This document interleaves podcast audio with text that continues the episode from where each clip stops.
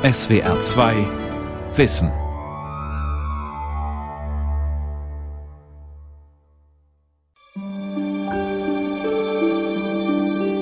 Sie stand vor ihm wie die verkörperte Poesie. Wie magnetisch angezogen sah er auf das herrliche goldblonde Haar. Und sie wusste gleich in diesem Augenblick, dass ihres Herzens Schicksalsstunde geschlagen hatte. Da brauste es über ihn, wie eine Woge rauschenden Glückes. Margot, meine Margot, nun mag kommen, was will. Sie hätte singen und jubeln mögen. Mir selbst fällt es sehr schwer, ein Kriterium anzugeben dafür, was jetzt Kitsch wirklich sein soll.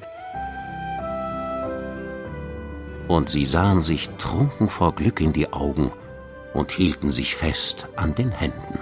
Alles, was sie schrieb, ging gut aus. Da weiß man von vornherein, hey, das baut mich auf. Ja, genau so ist es. Und insofern werden die ja heute noch gelesen. Ja?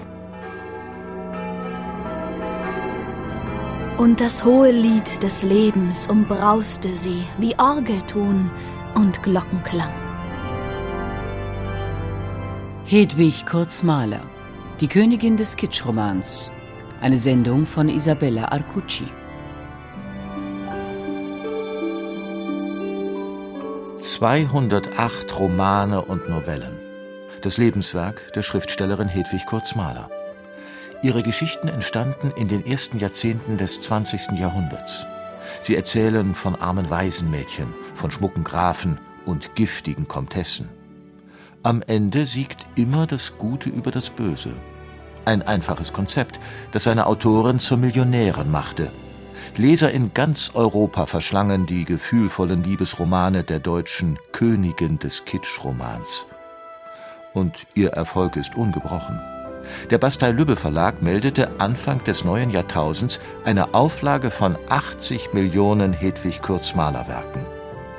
Bis heute ist Hedwig Kurzmaler eine der meist übersetzten Autorinnen Deutschlands. Ich habe Märchen für große Kinder erdacht. Wie staunte Lieselotte, als sie Schloss Hochberg vor sich liegen sah. Hoch oben auf stolzer Höhe, von wo es die ganze Gegend beherrschte. Mit großen Augen beugte sie sich aus dem Wagen. Wenn man hier reinkommt, hat man schon noch so das Gefühl, es hat sich vielleicht seit Hedwig Kurzmalers Tagen gar nicht so viel geändert. Die ja. Häuser sind noch so. Ein bisschen kommt es einem vor, als wenn die Zeit so stehen geblieben ist.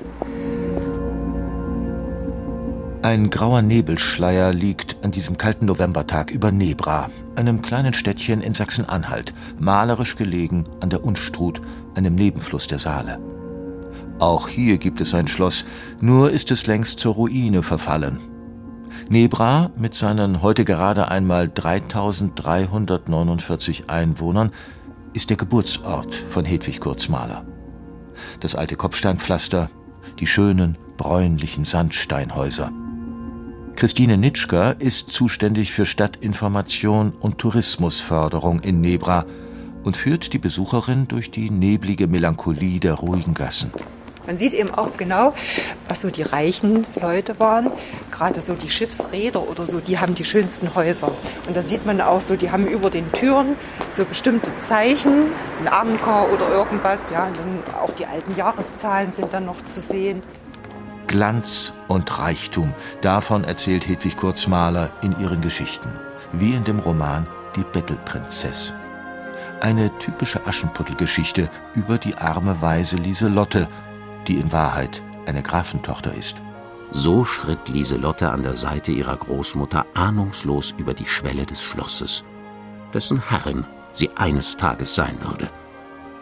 Eine große, weite Halle tat sich vor ihren staunenden Blicken auf. Das ist wie ein Königsschloss. Hedwig Kurzmaler kam in der Laternengasse in Nebra zur Welt. In der Laternengasse. So, und das auffälligste Haus, das kleinste und ein bisschen schäbigste ist das Geburtshaus, ja. Ist nun mal so, wie es ist. Dieses Häuschen. kleine gelbe Häuschen ist das Hedwig Kurzmaler Geburtshaus. Ne? Hedwig Kurzmalers Geburtshaus ist eine winzige Karte, niedrig und eingezwängt. Hier kommt die Autorin am 18. Februar 1867 als Tochter von Henriette Mahler zur Welt. Unehelich. In den Augen der damaligen Gesellschaft ist die kleine Ernestine Mahler, die sich später Hedwig nennen wird, ein Kind der Schande. Hier wurde am 18.02.1867 Hedwig Kurzmaler geboren, Verfasserin vieler Romane. Heute ist Nebra stolz auf seine uneheliche Tochter Hedwig Kurzmaler. Und schon sind wir im Heimathaus angekommen. Kurzmalers Geburtshaus ist bis heute bewohnt. Mehr über die Autorin erfährt man in dem nur wenige Schritte entfernten Heimatmuseum von Nebra. Das liebevoll restaurierte alte Haus birgt viele Schätze. Ihre Sammlerin und Hüterin ist Roswitha Hartmann, eine stattliche Frau von 78 Jahren. Und Sie sind auch hier geboren? Ich bin ein original närrisches Mädchen. ja. Roswitha Hartmann ist leidenschaftliche Hobby-Heimathistorikerin und hatte bereits zu DDR-Zeiten damit begonnen, antike Gegenstände zu sammeln. Alte Pflugscharen, feines Tafelporzellan, Hochzeitsfotos in Schwarz-Weiß, Zylinder und Spitzenhauben, lange Unterhosen, Brautkleider aus dem Jahr 1900. In Roswitha Hartmanns Heimatmuseum taucht man ein in die Zeit von Hedwig Kurzmaler. Doch das Herzstück. Hedwig, wo man hinschaut. das ist das Hedwig Kurzmaler Archiv. Gucken Sie sich das erste Mal um. Die Schreibmaschine von Hedwig Kurzmaler. Das ist die Familienbibel. Die habe ich jetzt vor kurzem erst gekriegt, vor nicht einmal drei Wochen. In dem kleinen Stübchen ist eine riesige Sammlung zu Leben und Werk der Kurzmaler zusammengestellt. Gemälde, Fotoalben, amtliche Dokumente, Tagebücher, Briefe, das Ballhandtäschchen der Bestsellerautorin und natürlich ihre Bücher, alle 208 in unterschiedlichen Ausgaben. Die wilde Ursula. Der Scheingemahl. Sei nicht böse, Regina. Vergib, Lori. Offizielle Gelder gab es für das Kurzmaler-Archiv nicht. Alles ist selbst gesammelt, dank Spenden und Geschenken. Sie werden es nicht glauben. Nicht nur äh, der Hausfrau oder sonst wer ist die. Wir haben hier Leute drin gehabt, Professoren, Doktoren. Die hätte ich, welchen nicht wie Kurzmaler herkommen. Ein Großteil der Leserschaft werden sicherlich Frauen gewesen sein, aber zum Teil auch Männer, ganz eindeutig.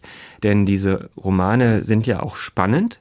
Einige der Liebesromane sind zum Teil auch Kriminalliteratur. Der Literatur- und Medienwissenschaftler Dr. Thomas Küpper von der Universität Duisburg-Essen ist einer jener Wissenschaftler, die sich auf ganz ernsthafte Weise den Werken der oft belächelten Königin des Kitsch-Romans nähern. Ich kann nur alle dazu einladen, diese Romane zu entdecken. Das lohnt sich wirklich, denn die gehen nicht auf in den üblichen Zuordnungen, Klischees. Eine Fotografie aus dem Jahre 1900 zeigt die 33-jährige Hedwig Kurzmaler. Eine schöne Frau mit dunklem Haar und hellen, träumerischen Augen. Und genau das ist die Person, die mich seit vielen Jahren interessiert. Also als Person auch, aber vielmehr ihr Leben. Erklärt Brigitte Hartmann. Sie trägt nur zufällig denselben Nachnamen wie die Leiterin des Nebraer Heimathauses Roswitha Hartmann. Die Kräuterexpertin und Literaturliebhaberin Brigitte Hartmann beschäftigt sich seit vielen Jahren intensiv mit Kurz Mahler und hat einen Hedwig Kurz Mahler Freundeskreis gegründet. Heute sind in ihrem Haus einem schönen Jahrhundertwendebau im thüringischen Arnstadt, eine Gruppe Zuhörer zu einem Vortrag geladen. Das Leben der Meisterin des Trivialromans erzählt sich besser als jeder Roman. Sie war als Kind wirklich also bettelarm und man hätte nie geglaubt, dass aus diesem Kind, welches herumgestoßen wurde, misshandelt wurde, vernachlässigt wurde, einst eine unglaubliche Persönlichkeit, die unglaublich reich war, unheimlich begabt und ja sehr berühmt. Das hätte sie selber nicht geglaubt und auch nicht gedacht. Die unehelich geborene Ernestine Mahler kommt früh zu Pflegeeltern. Die quälen und misshandeln das kleine Mädchen. Doch dann hat Ernestine Glück. Sie wird Kostkind bei einer neuen Familie, dem Schuster-Ehepaar Birkner aus Weißenfels, im heutigen Sachsen-Anhalt. Zu essen gibt es bei den Birkners nicht viel, doch der Birknerhahn, wie der Schuster im Ort genannt wird, hat viel Verständnis für den geistigen Hunger seiner Pflegekinder. Er erzählt ihnen historische Anekdoten, Märchen und Legenden. Die Fantasie der kleinen Ernestine ist geweckt. Es war dann so, dass eines Tages ein Zirkus nach Weißenfels kam und die kleine Ernestine war so aufgeregt. Sie wollte unbedingt dorthin und hat auch tatsächlich zehn Pfennig bekommen vom Onkel Birknerhahn, um sich die Veranstaltung anzuschauen. Begeistert war sie dort, total begeistert. Da gab es eine Kunstreiterin, die Hedwig hieß. Die hatte ein echt goldenes Röckchen an und äh, Flimmer und Plüsch und alles Mögliche. Das muss doch wohl alles echt gewesen sein. Ernestine will ab jetzt Hedwig heißen. Hedwig, so wie die schöne Zirkusartistin. Hedwig ist damals auch das Pseudonym vieler schreibender Frauen und der Name zahlreicher Romanheldinnen. Ernestine hört nicht mehr auf Ernestine, ihr Umfeld muss nachgeben und sie fortan Hedwig nennen. Auch ihre Mutter.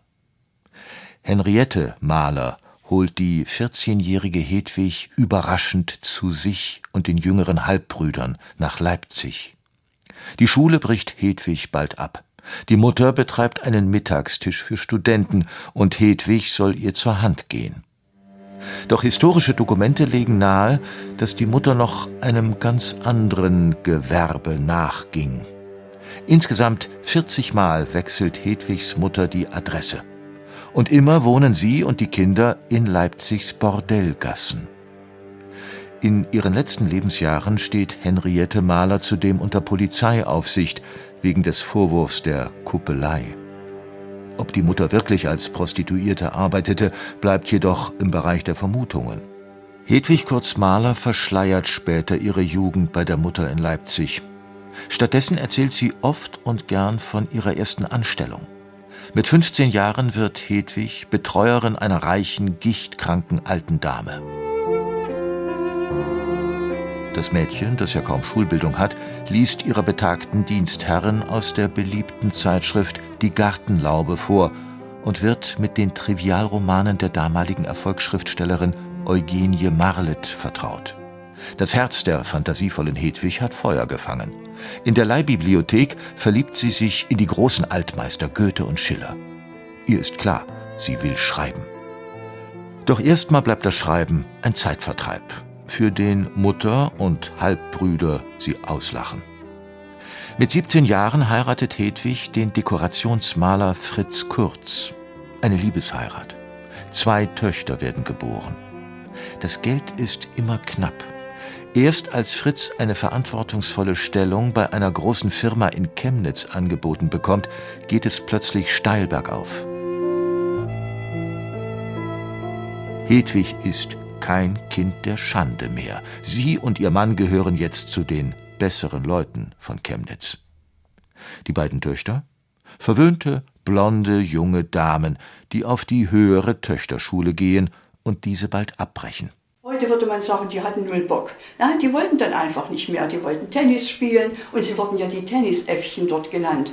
Und plötzlich war Geld genug da. Man gab auch Feste in der Familie Kurz. Und eines Tages kam ein Redakteur, der war auch eingeladen und sagte: Schöne Frau, wissen Sie, dass Sie Dichteraugen haben?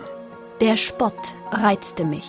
Erinnert sich Hedwig Kurz Mahler Jahre später. Ich wurde rot und trotzig und stieß hervor, ich schreibe ja auch. Der Tausend! Das muss ich zu lesen bekommen. Hedwig gibt dem Redakteur eines ihrer Manuskripte. Am nächsten Tag rief man mich ans Telefon. Mein Herr Spötter war am Apparat. Kleine Frau, Sie haben mir eine schlaflose Nacht bereitet. So etwas von Fehlern in einem Manuskript habe ich noch nicht erlebt. Und zweiseitig geschrieben. Sind Sie von allen Göttern verlassen? Aber Spannung und Herz. Wir bringen den Erstdruck. Aber auch einen Namen muss das Kind haben. Äh, was sind Sie für eine Geborene? Maler. Na also, das klingt gut. Hedwig Kurz Maler. Und das, meine lieben Leser, war meine Taufe. Es ist das Jahr 1904. Hedwig Kurzmaler ist 37 Jahre alt, als sie beginnt, romantische Fortsetzungsromane für Zeitungen zu schreiben. Die Nachfrage ist groß, der Zeitungsmarkt boomt. Und Hedwigs Romane kommen an. Fritz Kurz stellt sich zwar nicht gegen die Schriftstellerei seiner Frau, doch ein leises Missfallen gegenüber ihrer Arbeit scheint zeitlebens an dem oft cholerischen Mann zu nagen. Hedwig genießt ihren Erfolg. 1905 zieht die Familie Kurz nach Berlin. Hedwig schreibt in der Hauptstadt weiter und sie befreit sich aus dem Knebelvertrag ihres ersten Agenten. Auch finanziell beginnt sich ihre Arbeit zu lohnen. Hedwig Kurzmalers Fortsetzungsromane machen die Leser süchtig. Das Konzept immer gleich. Ein Mann und eine Frau hegen Zuneigung füreinander. Sie ist häufig eine mittellose Waise, er nicht selten ein vermögender Adelspross. Beide müssen nun verschiedene Hürden überwinden. Dann spitzt sich eine Sache durch verschiedene Querelen zu. In der Mitte gibt es dann die Auflösung oder die Entwirrung des Konfliktstoffes und zum Schluss dann das Happy End. Und das bedeutet Hochzeit. Im Hedwig Kurzmaler Archiv in Nebra steht heute die Originalschreibmaschine der Bestsellerautorin. Hedwig Kurzmaler schreibt täglich und unermüdlich. Im Schnitt fünf Romane pro Jahr. Der Stoff geht ihr nie aus. Es ist fast immer das gleiche Aschenputtelmotiv, mit dem Hedwig Kurzmaler ihre Leserinnen beglückt. Vom Dienstmädchen bis rauf zur Baronin. Aber sie schreibt ihre Romane nicht mit Kalkül, sondern mit Herz. Solange ich an einem Roman schreibe, frisst er mich auf, ich lebe ganz mit den Gestalten, die ich selber schaffe und die aus meiner Fantasie entspringen.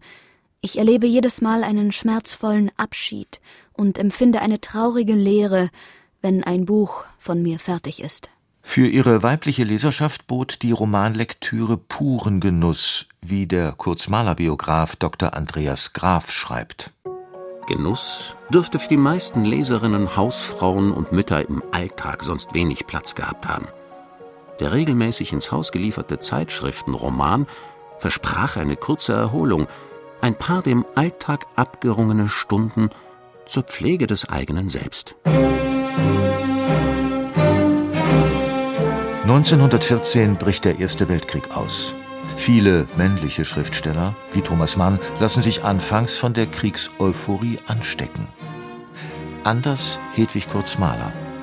Ihren weiblich kritischen Blick auf das Weltgeschehen macht sie in dem 1916 mitten im Krieg erschienenen Roman Der tolle Hassberg deutlich. Die Erregung der Menschen erschütterte sie wohl, aber an ihrer Begeisterung konnte sie nicht teilnehmen. Draußen flammte die Begeisterung immer höher empor. Noch bis zum Abend hörte man die Menge patriotische Lieder singen. Der Krieg war wirklich da. Doch Hedwig Kurzmaler ist auch eine Kriegsgewinnlerin. Ihre neuen Fans, die deutschen Soldaten an der Front. Dieselben Männer, die Kurzmalers Romane vor dem Krieg noch als alberne Dienstmädchenliteratur abtaten, sehnen sich jetzt im Schützengraben verzweifelt nach einem Happy End. Hedwig Kurzmaler erhält viel Feldpost. Sie sind es, die uns das gibt, was wir so sehr entbehren Ihre unvergleichlichen Romane vermitteln uns jene herzenswarme Innigkeit, deren Zeitalter, wie uns scheinen will, durch die Schützengräben für immer verloren gegangen ist. Der Krieg kennt kein Happy End. Doch in den folgenden Jahren der Weimarer Republik geht es für Hedwig Kurzmaler weiter bergauf. Viele ihrer Zeitschriftenromane erscheinen inzwischen auch als gebundene Bücher. Sie werden übersetzt, in ganz Europa gelesen, zu Theaterstücken umgearbeitet und sogar fürs Kino verfilmt. Das Schreiben hat aus der kleinen Ernestine, dem Kind der Schande, eine Millionärin gemacht. Sie ist Teil der Berliner Künstlerszene.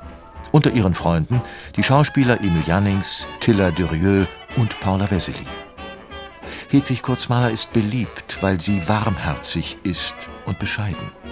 Sie bildet sich gar nicht erst ein, eine große Literatin zu sein. Sie ist einfach nur glücklich, mittanzen zu dürfen im flirrenden Künstlerreigen der Weimarer Republik. Furzmaler, Kotzmaler. So nennen sie ihre Kritiker, unter ihnen Journalisten, Schriftstellerkollegen und Künstler. Der Vorwurf, Hedwig Kurz Mahler schreibt übelsten Kitsch, unrealistische Märchen zur Volksverdummung.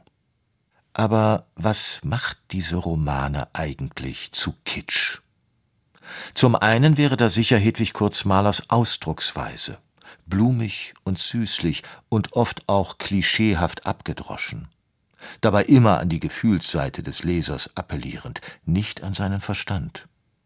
Dazu kommen die stets in einem Happy End mündende märchenhafte Handlung und die eher holzschnittartigen Charaktere. Auch wenn die weiblichen Hauptfiguren oft arme Waisen sind und ihre Gegenspielerinnen nicht selten reiche Zicken, ernsthafte Kritik an der Klassengesellschaft oder gar einen revolutionären Gegenentwurf zu den herrschenden Zuständen findet man bei Mahler nicht. Diese Mischung macht aus ihrer Literatur Kitsch. Aber ist es wirklich so einfach? Denn was eine Gesellschaft als Kitsch einstuft, das hängt immer auch von der jeweiligen Zeit ab und von jenen Personen, die in Sachen guter Geschmack gerade tonangebend sind, erklärt der Germanist Dr. Thomas Küpper. Mir selbst fällt es sehr schwer, ein Kriterium anzugeben dafür, was jetzt Kitsch wirklich sein soll. Ich selbst halte mich da lieber etwas heraus und stelle nur fest, wozu der Begriff Kitsch eigentlich dient. Nämlich mich interessiert, warum Leute eigentlich andere Werke verurteilen als kitschig. Der Kitschbegriff dient ja ganz stark dazu, Positionen aus dem Bereich der Literatur herauszudrängen, sie zu disqualifizieren, so dass sie verachtet werden, ausgegrenzt werden. Und Oft war es ja so, dass die Position des Dichters oder des Autors Männern vorbehalten sein sollte. Also das war fast schon ein Privileg von Männern, dass sie als Autoren, also diesen Status haben konnten. Und deswegen ist es vielleicht gar kein Zufall, dass ausgerechnet eine Frau so verachtet wird als die Kitschistin schlechthin, nämlich Hedwig Kurz Mahler. Eine Frau als Schriftstellerin und Millionärin aus eigener Kraft. Das dürfte manchen gewurmt haben. Auch Kurzmalers Zeitgenosse Karl May schrieb Triviales nach einfachem Strickmuster. Bei ihm ging es zwar nicht um rührselige Heiratsanträge, dafür aber um pathetische Blutsbrüderschaften. Dennoch wird seine Literatur bis heute anders bewertet. Dabei sind Kurzmalers Frauenfiguren genauso ehrenhaft wie Winnetou. Und tapfer sind sie auch. Sie kämpfen aktiv für ihr Glück. Oft genug sind es bei Kurz Mahler die Frauen, die die Männer retten, nicht umgekehrt. In den Romanen, die sie in den 20er und 30er Jahren verfasste, tauchen zudem häufig Frauen auf, die berufstätig sind, ganze Gutshöfe und Fabriken leiten und obendrein noch selber Auto fahren. Ja, Sie haben ja in der Weimarer Republik eine starke Frauenemanzipation. Es gibt ja die neue Frau. Das war ja so, dass nach dem Ersten Weltkrieg die Frauen Positionen im Berufsleben eingenommen hatten, weil ja die Männer in den Krieg gezogen waren und dadurch bekam ja die Emanzipation einen Schub und die neue Frau war ja sehr selbstbewusst in den goldenen 20er Jahren und zum Teil finden sie das auch bei Kurz Mahler so einen Abglanz davon in den Romanen wieder, nämlich dass die Frauen Auto fahren und so weiter, dass die Frauen die Handlung vorantreiben. Kurz Mahler selbst gehörte zu diesen neuen Frauen. Sie erschrieb sich und ihrer Familie ein Millionenvermögen, verlor es durch wirtschaftspolitische Umstände dreimal und erarbeitete es sich immer wieder von neuem. 1933 ergreifen die Nazis in Deutschland die Macht. In ihren Büchern hat Kurz Mahler immer wieder ein positives Bild von Juden gezeichnet. Viele ihrer Freunde sind Juden. Doch eine Heldin des Widerstands ist sie nicht. Hedwig Kurz-Mahler versucht irgendwie durchzukommen, wie sie das von klein auf musste. Sie wird förderndes Mitglied der SS und tritt dem Reichsverband deutscher Schriftsteller bei. Die Nazis wollen, dass sie ihre Erfolgsromane umändert. Sie soll aus den schmucken Grafen stramme SS-Funktionäre machen und den Bösewichten jüdische Merkmale geben. Sie weigert sich und geht in die innere Emigration. 1942 kommt Tochter Friede mehrere Monate in Gestapohaft. Hedwig Kurzmalers Ehemann Fritz Kurz stirbt. Ihr jüdischer Schwiegersohn kommt im KZ ums Leben. All die Jahre, in die uns ein wahnwitziger Despotismus gestürzt hat, in denen es nur Grausamkeit und Leid, Konzentrationslager, Denunziantentum und Bosheit gab. So schreibt Hedwig Kurz-Mahler im Vorwort ihres nach Kriegsende erschienenen Romans Flucht in den Frieden. Es wird ihr letztes Buch sein. Nach Deutschlands Teilung sind Hedwig Kurz-Mahlers Romane in der DDR verboten. Harmlose Happy-End-Märchen? Für die sozialistische Regierung ist die Kurz-Mahlersche Mischung aus Grafenromantik und Prinzessinnenwelt politischer Sprengstoff.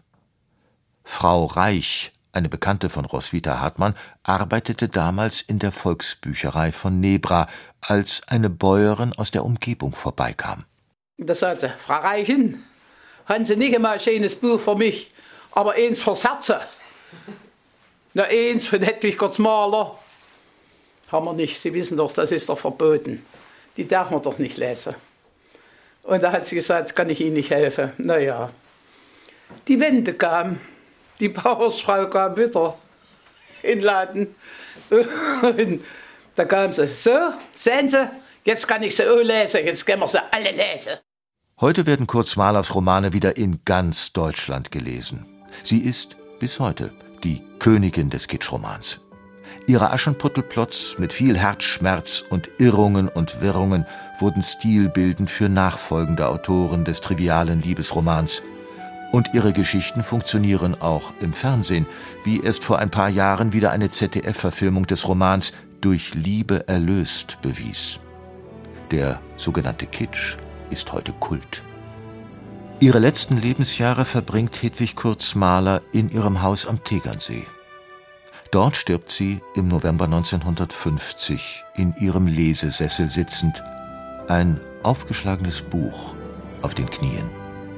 Ich weiß, ich schreibe nur ein Märchen, aber ich hoffe, damit manchem leidgeprüften Herzen wenigstens auf Stunden ein Paradies des Friedens vorzuzaubern.